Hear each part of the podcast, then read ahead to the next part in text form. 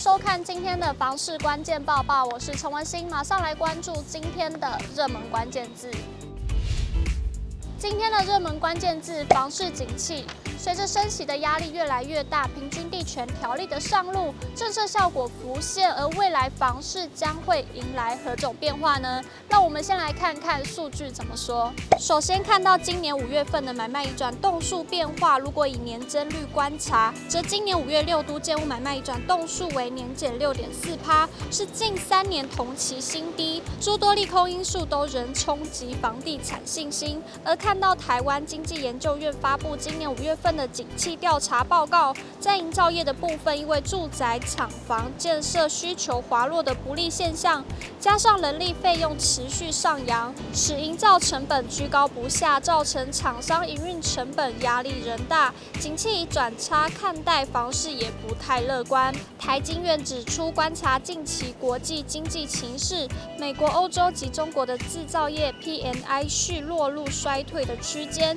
显示全球主要市场的消消费动能依然疲弱。此外，六月美国联准会因为通膨降温而暂停升息，欧洲央行因通膨压力仍大而继续紧缩货币政策，而中国人行则下调主要政策利率以提振经济。至于未来半年不动产业的景气，相较于五月房市景气观望，谨慎以对仍是主基调。特别是六月央行又无预警第五度对于房市出手，代表着打炒房政策态度并未因交易量的走软而有所松动，房市走弱，买气下滑也牵动到房贷的数据，并显示出过去两年过热炒作的乱象多。央行最新公布五月份的房贷余额九兆五千零三十二亿元，月增逾五百亿元，年增率则达到百分之四点五四，已连续十四个月下滑，并创下五年多新低。央行经研处官员表示，过去一两年每月的房贷余额年增率长达到百分之八、百分之九，甚至达双位数增长，代表房市过热且炒作的情况多。经研处官员指出，很多购屋者并不是自住，而是投机炒房并不健康。如今这几个月月增率达到五趴六趴是比较正常的状态，且近两个月年增率落在四趴，与二零二零年之前的平均年增数字类似，是比较健康的，也代表房市逐渐的软着陆。全球居不动产情报室总监陈敏成分析，目前诸多房市不利因素笼罩之下，有些建商心态为直接的放价，能延后开案就延后，又加上建商本来就得在销售一定成数，比如说五到七成，银行才会做放款。要是还有些建商采取先建后售，都影响到相关的贷款统计。至于房贷余额走弱，陈敏成指出，同样在市场毫无信心之下，房价又难降价，影响到买气，甚至有期待下半年的利空氛围更加浓厚，再看能否捡便宜的买方。不过，另外值得观察的，反而是六月在平均地权条例修法上路的前夕，市场已经传抢搭末班车的效应，预期将在六月有机会看到相关数据的反弹。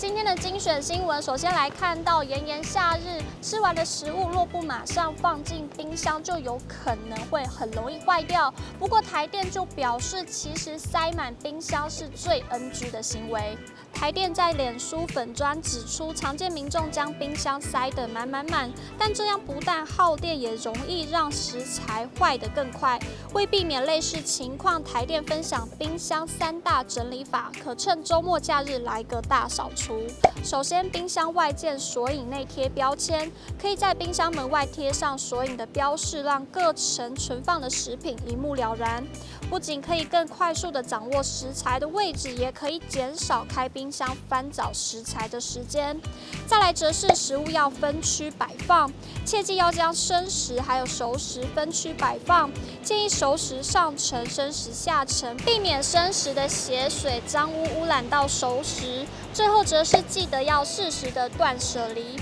把快到期的食材放在冰箱的较外侧，食材趁新鲜时尽速的食用，并定期的清理食材。提醒冰箱八分满最刚好，让食材看得见，冷空气也流通，冰箱就能更省电。接着来看到台南在七月一号开始实施老人健保费的补助政策。台南市长黄伟哲宣布，七月一号起将实施老人的健保费补助政策、租金补贴政策、通勤月票政策，逐步实现轻盈福利、便捷交通的政策目标。黄伟哲也考量到家庭照顾者的负担需要减轻，在推出夜间照护及免费协助看护语言沟通服务之后，再推动双老家庭健康支持服务，让身心障碍者及其家庭照顾者可以获得社区药局的送药及健康咨询帮助，减轻照顾负担。